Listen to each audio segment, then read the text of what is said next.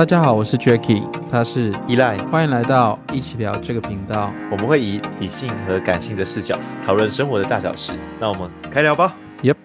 哎，这次终于不用换我讲书了吧？换你了吧？差不多喽。好，这应该是我第一次分享书吧？对啊。那哎，可是呃，我觉得这本书还蛮有意思的，因为那时候我是在别人的介绍的时候有看到这本书，所以我那时候也介绍给你读。嗯，那按你自己在读这本书的时候，你的呃主观的感受是怎样？那个情绪是什么？其实我觉得蛮烦躁的，烦躁。嗯，我觉得我越念会越越好像是在重新审视我之前的想法那种感觉，对，那种感觉蛮强烈。嗯、好，我先先说一下，我们我这次看的书哈，我这次看的书是蛤蟆先生去看心理医师。心理师，对，嗯，蛤蟆先生心理医师，他是学者罗伯迪伯德，他从他是有点像是心理心理治疗的那种过程，然后运用在各各个动物上面，然后主角其实就是一蛤蟆蛤蟆先生这这位，然后他其实是取自于英国的一个童话故事，那种柳林中的风声，对，然后他是一个结合心理智商的一个。呃，蛮经典的作品。嗯嗯，对。那为什么你说你在看这本书的时候，这本它明明就是一个心理智商加上童话的故事，那怎么会越看越烦躁呢？就有点，其实他他他有一点在一直在提醒我，就是我应该要往好的方向想吧。我觉得有点那个那种状态。然后他其实是有点分成呃三种自我状态。然后就是，他有分儿童的自我状态、跟父母的自我状态，还有成人的自我状态。可是我在其其实我在治疗的时候，就是呃过程是有点是半强迫性把我自己拉起来那种过程，所以我没有到说嗯、呃、想得很明白书中提到的很多不同的东西。然后因为读了很多他书中的东西，反而我会进而去想象，就是我会进而去想。那个书中提到的，然后我会在我身上去验证或是去想，所以会让我一直脑袋在转，所以我才有那个想法。哎，那你刚才讲说这本书就是最有意思的那三种自我状态是什么？哪三种啊？哦，它其实有分三种，我刚刚有其实有稍微提到，其实它是哦，我先先讲，就是他是苍鹭，是他算是里面的一个智商师，然后他对蛤蟆先生做一个心理。呃，心理学上面的，就是使用的方式，然后叫三种自我状态。它其实所谓的，呃，这三种状态是把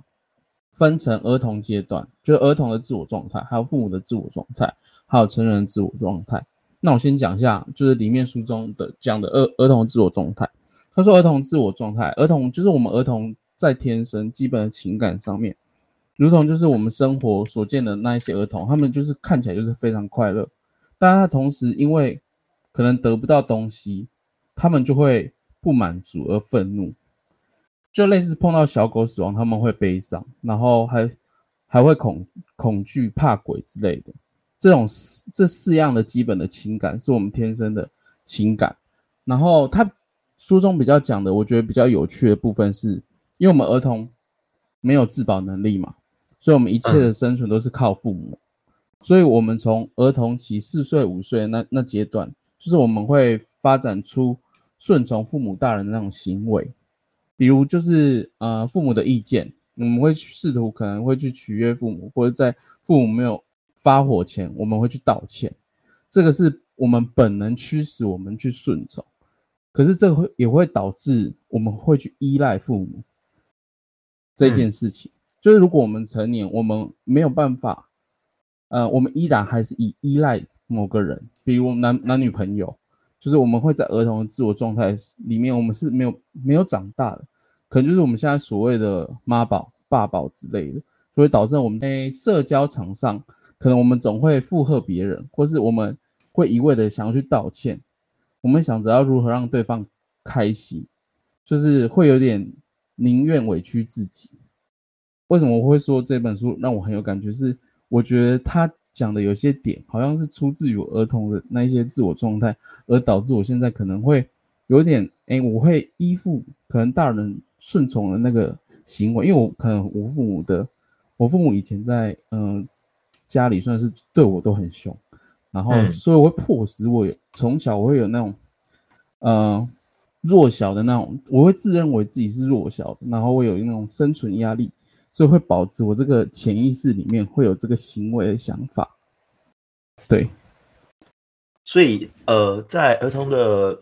自我状态，他是因透过这种屈服父母，然后去得到的生存。嗯，他本质是这样。对。哦，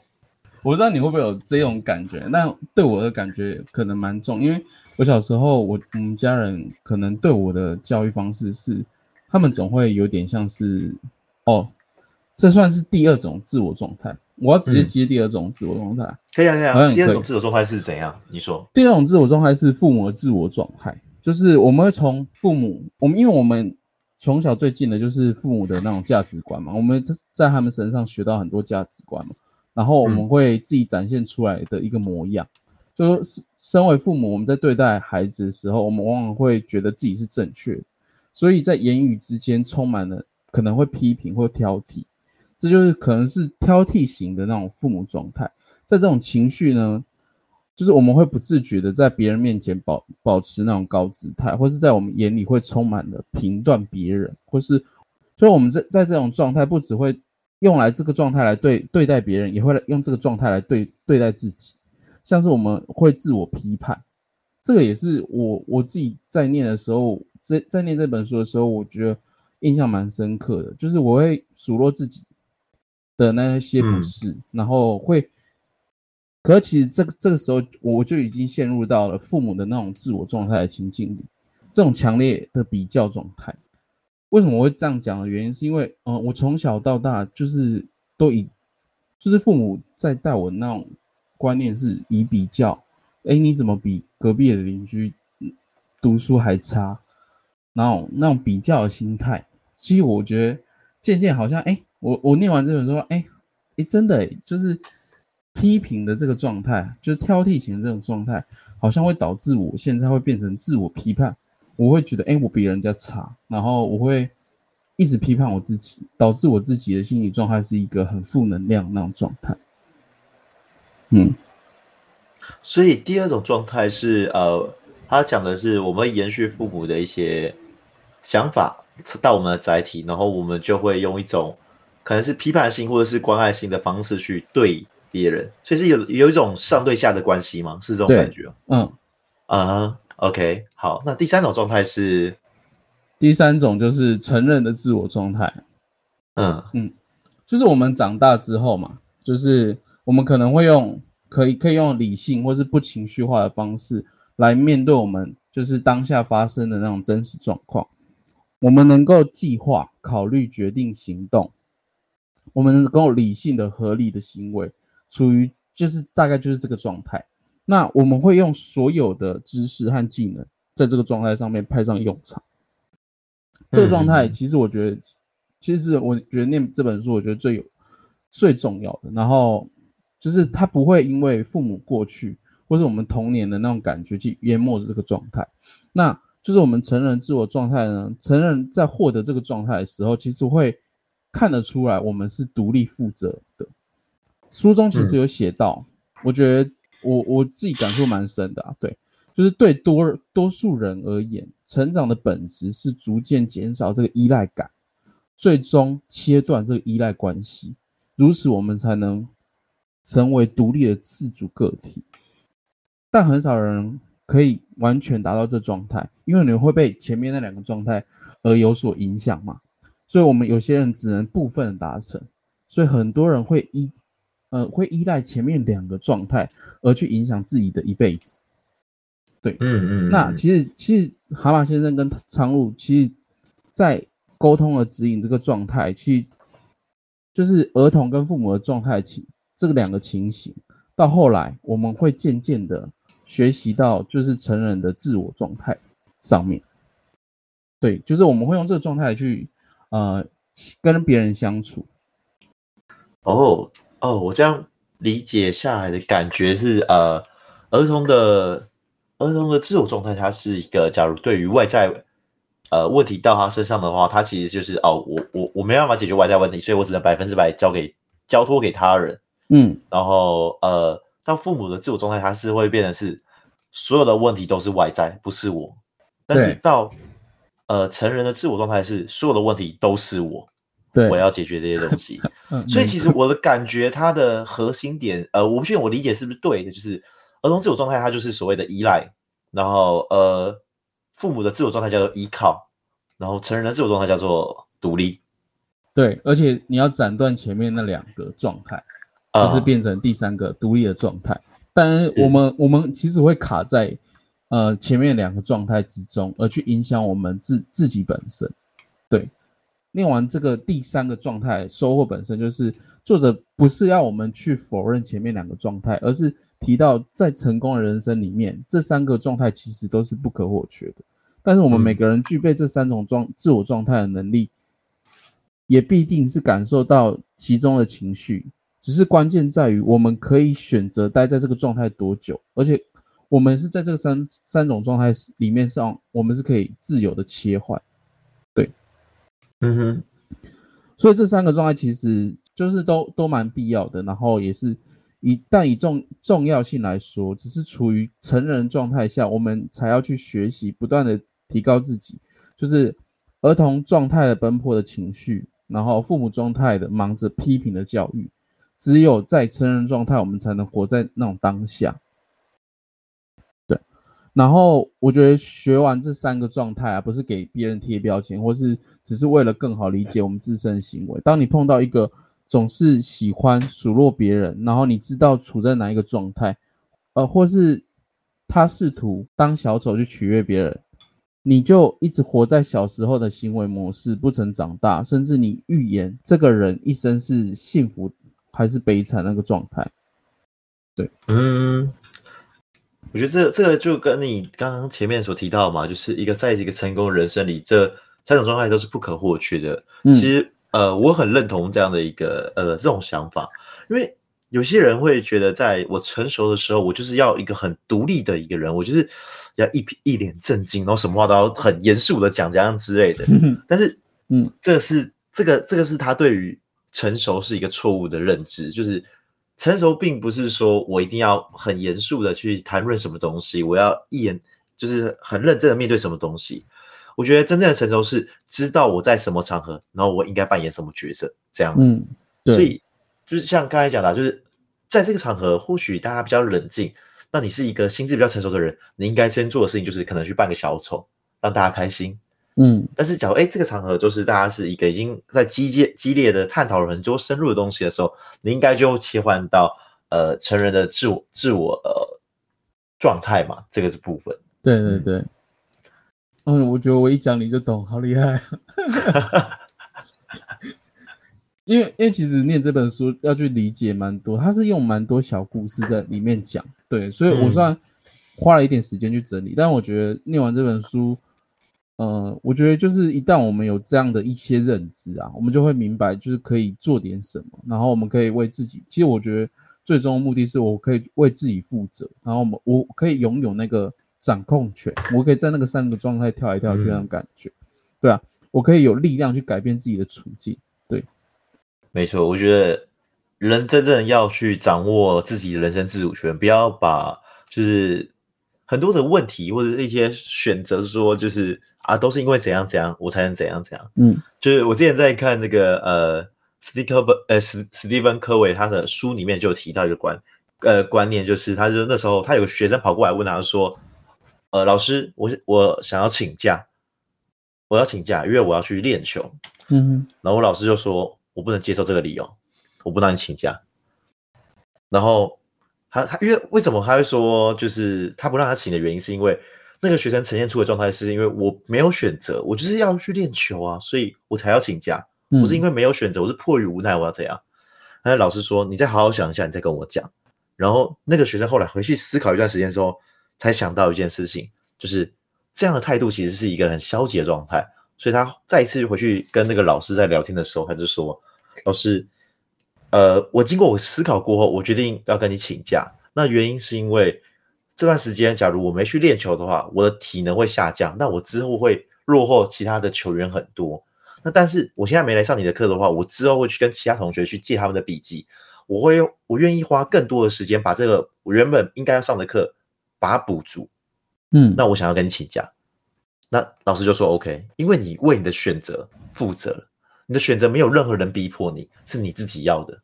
嗯，对，我觉得要对自己负责。嗯嗯，对。然后这这这个我觉得蛮有趣，就是人生的坐标上面就是有三重。呃，层次上面的综合概念，就是你认为你自己人生处在什么位置？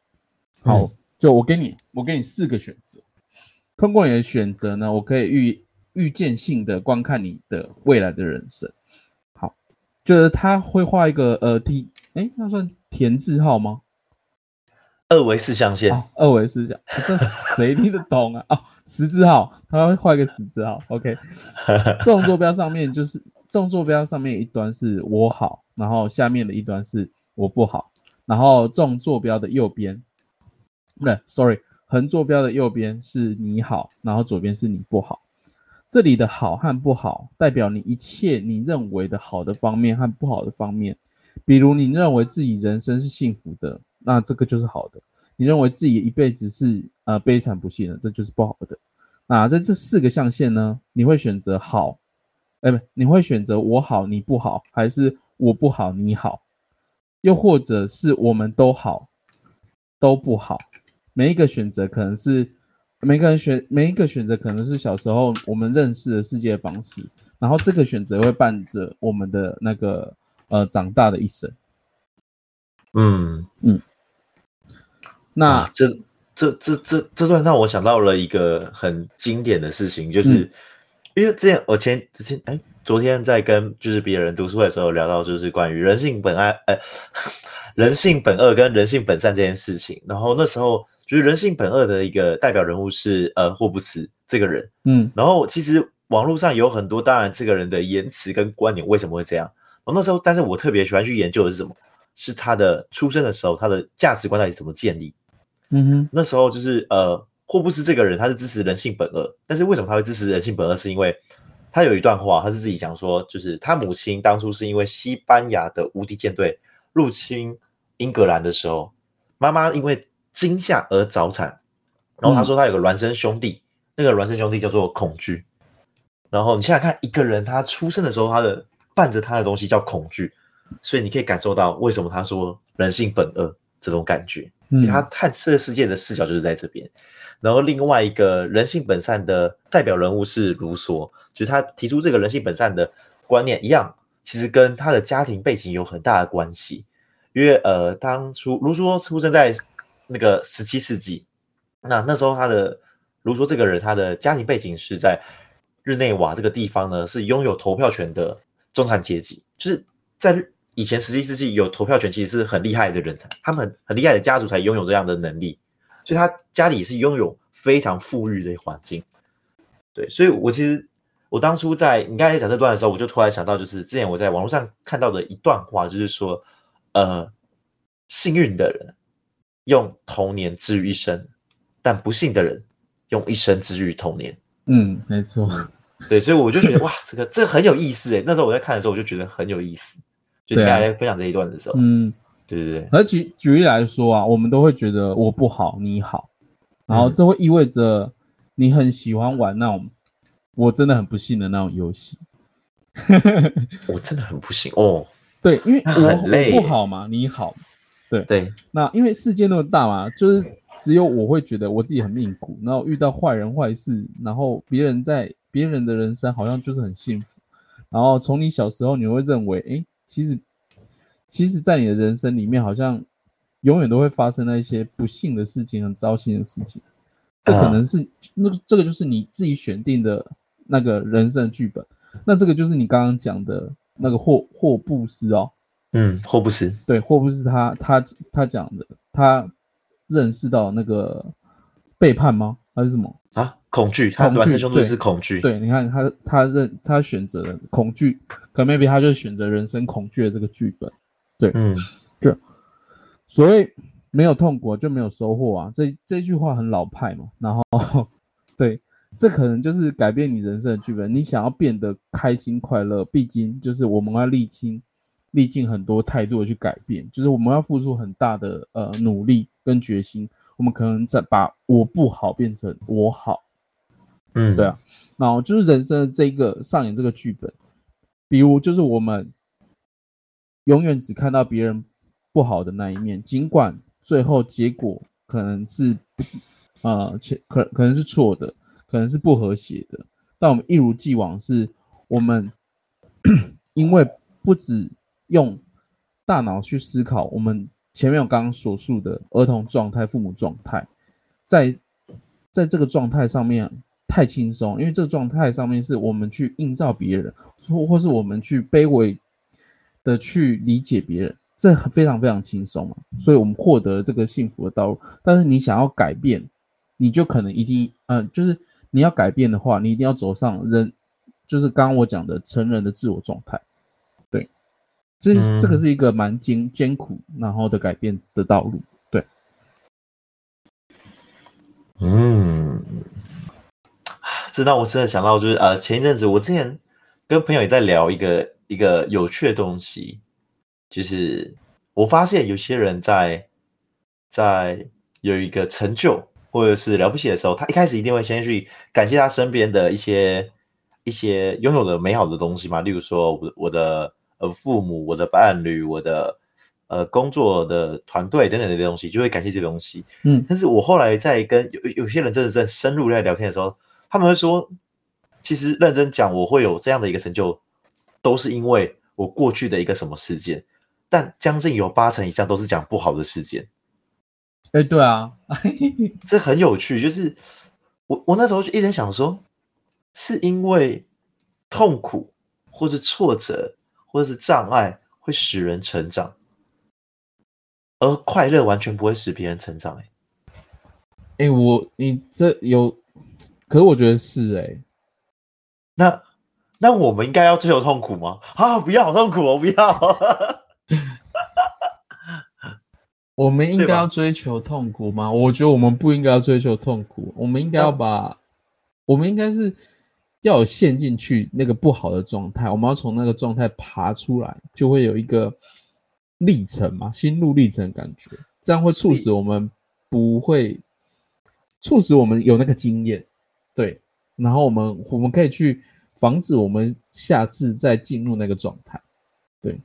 我觉得应该是这样。他这个感觉会像是呃，那叫什么挑战吗？就是我打这个怪，然后打过之后，我之后在以前可能要花假设三十分钟，我才能去痊愈这个状态给我的影响。那之后下一次遇到的时候，我当然也还是要再打一次，但是可能这次打只要十五分钟，然后甚至下一次就只要五分钟等等这样的状况嘛。对，就是我的痊愈的能力会越好。嗯啊、呃，这也是、就是、抗性吧？呃、对 对。这这这也是我之前跟我朋友在聊天，我就想说，到底怎样的人可以更容易达到他想要的东西？就例如说，我想要去做一个艺术品，我要如何做到一个呃世界名作？然后或者是我要去做一个城市，我要如何写到就是哎这个东西好用到不行？然后那时候我们就发现，其实一定都多少会遇到一些阻碍，但是重要的人就是那些真的很容易去抵达到他想要的目标的人。不一定哦，不一定是他比别人花比较多的时间，也不一定是他比别人努力，嗯，但重要的是他遇到阻碍的时候，他能拉回来的速度有多快。嗯，没错。那些那些很厉害的人，都是甚至他们不觉得是阻碍，他们完全不不影响。就是例如说像贾博士那些人，他们真的是非常的厉害，就他们不觉得这是影响，别人看不起，别人不可能啊，你怎么怎么可能有微软这种公司？当初在创立的时候，根本没有人支持他。但他创成功到现在，嗯，我听完你这本书的时候，我觉得第一个很重要的是，就是定位，就是定你到底把自己定位在哪里，然后你就会有什么样的一连串的行为嘛？到底会是用这种孩童的心态，还是父母的心态，或是自我呃成熟的那种的心态去面对不同的东西？嗯，然后我觉得这东西确实在呃定位，就是或者是比较这些东西。从它的存在是好的，但是这个存在并不是说你要对外，就是说哦，这个人不好，或是这个人有高低。这个重重要的是，我有这些定位跟有这个高低的感觉，是要知道我自己我在哪里，我到底可不可以抵达到我想要的结果。所以我觉得他在讲那个呃，就是那个二维四象限，就是哎，好不好跟不好这个东西，我觉得我自己我自己是蛮蛮有一种想法吧，跟画面，就是我最我最近突然想到我的英文的名字的 slogan。什么 slogan？就我英文名字比较依赖嘛，然后我就想到说，就是、嗯、呃，我自己因为刚才不是有特别讲到说，就是这这个三个阶段分别就是依赖、依靠跟独立嘛。嗯，然后我我我最近在讲的 slogan 就是就是我想说就是呃，我是只让别人依靠但不让别人依赖的依赖，就是 听起来很绕口，但是依靠跟依赖的他们的些微差距就在于。依赖是我百分之百顺从嘛，这没毛病。对啊，但依靠是我有它我会更好，但没有我也可以，也懂的感觉。嗯，我有拐杖我可以站得更走得更好，但没有拐杖我慢慢扶也是可以走过去。这是依靠，我依靠拐杖走路。嗯，对，我觉得每个人都应该要成为身边其他，应该说成为其他他人的依靠对象，而不并不是成为他人依赖的对象。因为当你成为他人依赖对象的时候，他等于是把他的主自主权全部丢给你，是一个很不负责任的心态。啊，没错啊，这就变成儿童状态那个对环境，这个是一个很不健康。所以我，我基本上只要我的身边朋友出现对我有依赖性的时候，我会直接不想跟他聊天，因为我我要让他知道，他要自己去想办法独立起来，去做很多判断。可是他只要是，可是你应该要丢个、嗯、跟他讲，你为什么会这样的状态？不然这样会。不会也不是很冷血那样啊，就是我的 我的意思是说，我会一直就是打住这些东西，就是他问我想法的时候，我会反过来再问他。哦，你问问题，我其实反过来再问你，直到你也有想法的时候，我们才有办法沟通。嗯，这样比较平衡啊，不会你一直在输出啊。就是呃，我觉得就是重要的是要唤醒，因为这这是亚洲思维，这个我觉得并不是谁的错，只是。这是亚洲思维给予我们环境的这样的一个价值观，就是我们要有顺从，我们要尊敬，我们敬老尊贤这种东西。但这些东西真正可以给我们人生过到更好的结果吗？我是一个问号。所以最重要的是，你还是要拿回你人生自主权。你要懂得，就是呃，当你在问问题的时候，我觉得在问别人问题的时候，你一定要带着几个选项去问那个人。你不要就只是问问题，你真的人生遇到了一个困难的时候，例如说，哎，Jacky，我我不知道我要不要跟这个女生还是这个女生在一起，然后你不觉得这 这句话就很像乐色话？就是你问我是干嘛？我不知道，因为我不认识。那你要讲说，哦，这个女生她是怎样怎样怎样的个性啊，怎样怎样的条件，然后我觉得很不错。那另外一条件，另外一个女生是怎样怎样的个性啊，怎样怎样的条件啊？然后他们两个是有什么样的差别？然后，但是在这个选择上面，我好像选择不出来。那你有什么一些建议或是一些看法？嗯，就是你要有自己的观点之后，我才有办法去给你一些想法建议，或者是例如说，你讲完这个之后，你就说，其实我是个人是比较喜欢 A 这个女生啊。然后我就我就可能听完之后，那我觉得，哎哎这个女生确实跟你的个性相符起来，也比较搭。那我就说，那我觉得 A 是一个不错的这种选择。你要自己先做好选择，才能再找别人。嗯哼嗯嗯，没错。毕竟我分享这本书嘛，然后我就用书中我很喜欢很喜欢的一段话，然后我就送给听众。然后我觉得这段话也可以让你们稍微去想一下，就是好，仔细听一下。如果你要增进对自己的了解，就是要跟自己的情绪去做连接，并不是。理解这些情绪，如果你否认他们，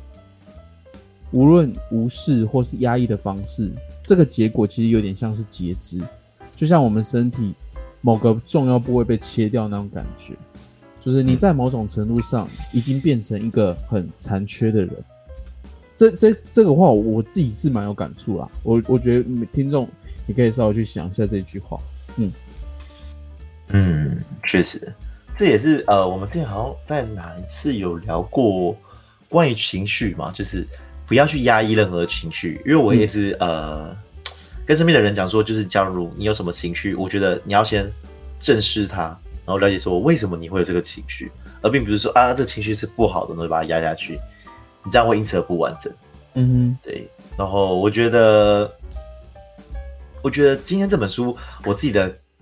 听完的感受是，我觉得重要的是，我们可不可以在这个世界中找到了一个属于自己舒服的状态？我们可以在从心灵上面是一个成熟的看待很多世界的一些事件，世界的事件，对，就是你不会带着。一些痛苦的方式，或者说，呃，这是，呃，我只能就听听命于他人，或者是这个问题只是呃别人的问题。其实更可以去思考的是，到底这件事情在我的生命之中，它其实带来的意义是什么？那我到底可以做什么样的选择？这是我们 EP 五十一，也希望大家会喜欢本频道，周二准时更新。我们两个什么议题都可以聊，如果想要说什么，可以加入我们 Instagram，我们一起讨论一些有趣的事情。让生活在对话中慢慢成长。那也欢迎大家在各大平台底下留言加评分，我们很期待与你们的相遇的。拜拜。See ya.